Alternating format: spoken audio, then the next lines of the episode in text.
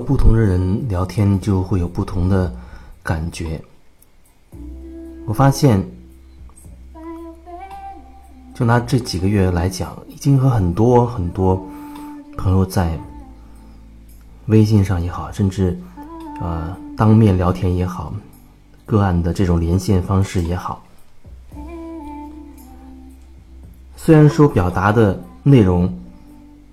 有的时候。如果说，特别是那种针对疗愈性质的，其实最本质的内容，无非也就是做回自己啊，怎么样能够真实的去面对自己，做真实的自己，然后拓展我们的意识等等的。可是每一次和不同的人说同样的一个意思的时候，他真的会那个当下会有很多灵感。一边说，我有时候一边都很惊讶，我居然可以用这种表达方式，把那个意思表达出来。甚至有一些时候，我所说的那话，我听着我自己在说的时候，我都被自己所打动了、触动了。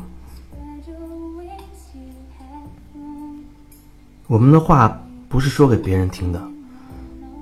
就是我们在表达的时候，你有没有注意到？你有没有听到过自己的声音？听到过自己在说什么？有人说，我经常一遇到人或者一跟人开始呃聊或者沟通的时候，我完全就不在当下状态。也许事后会想起来，但是在那个当下的时候，就完全忽略了自己的感受，好像一下子又被带回到某一种状态里边，某一个。那种聊的聊天的模式里边去了，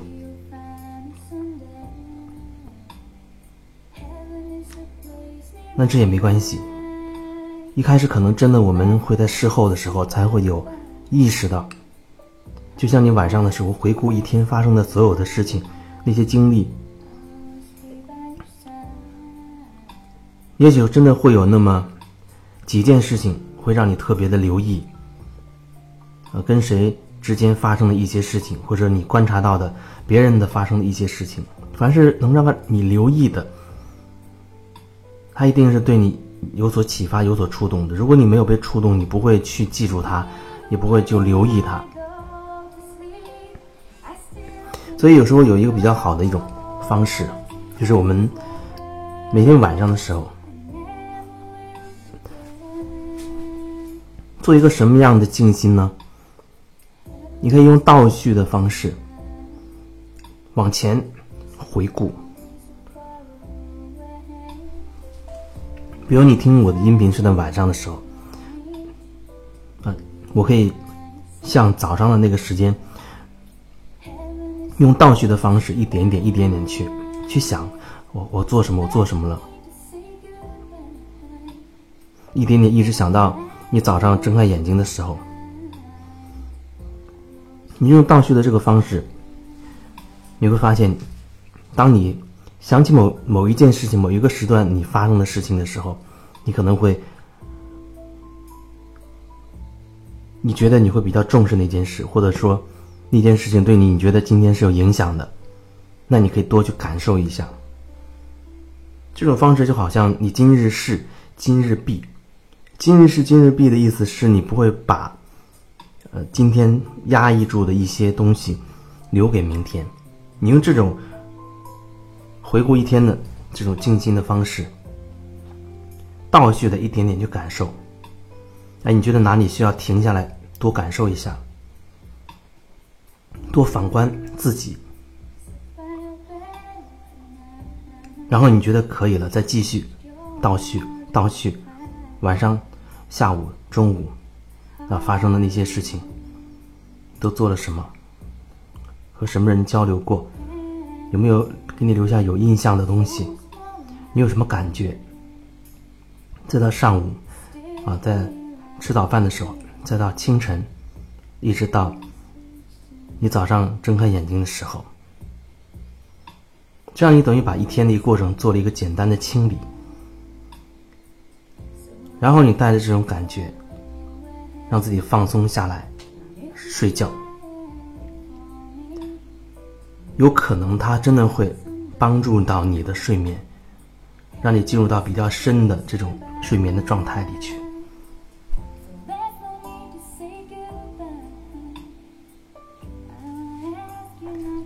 方法非常非常多，非常非常的多。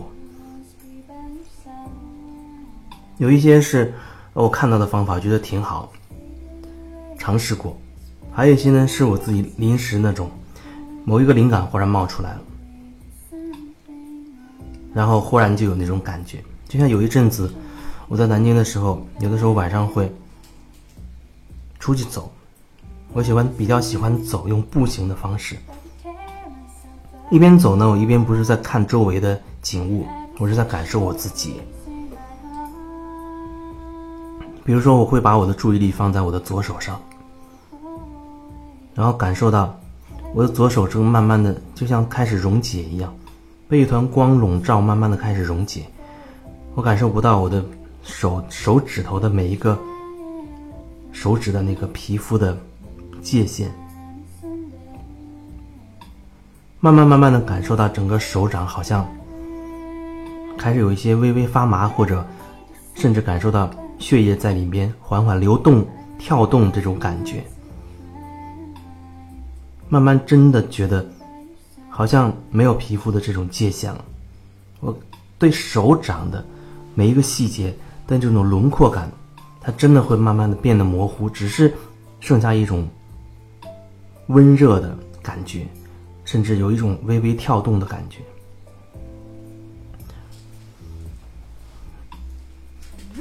你问我这是在做什么，我也不知道这是在具体做什么。我只是把它当做一个小小的冥想的练习吧，在做，因为我觉得很好玩，很有意思。有时候还有其他的灵感，坐在那边就会按照那种，就像自己在引导自己进入到一种。自我催眠的状态一样。那天正好赶上下雨，我听着外面的雨声，让我的感受全部散到那个雨的声音当中去，会发现那种感受力可以达到很远，听到那个雨很有层次的，远处落在树叶上的，或者落在地面上的，啊，落在。草屋顶上的，落在泥土上的，落在草叶上的，还有落在地上的木头上的、石头上，都那种声音的状态都不一样，你可以感受得到一层一层。我觉得那种方式对我来说也是一种很好的静心的方式，然后慢慢慢慢的再把注意力缓缓的收回来，收回于当下。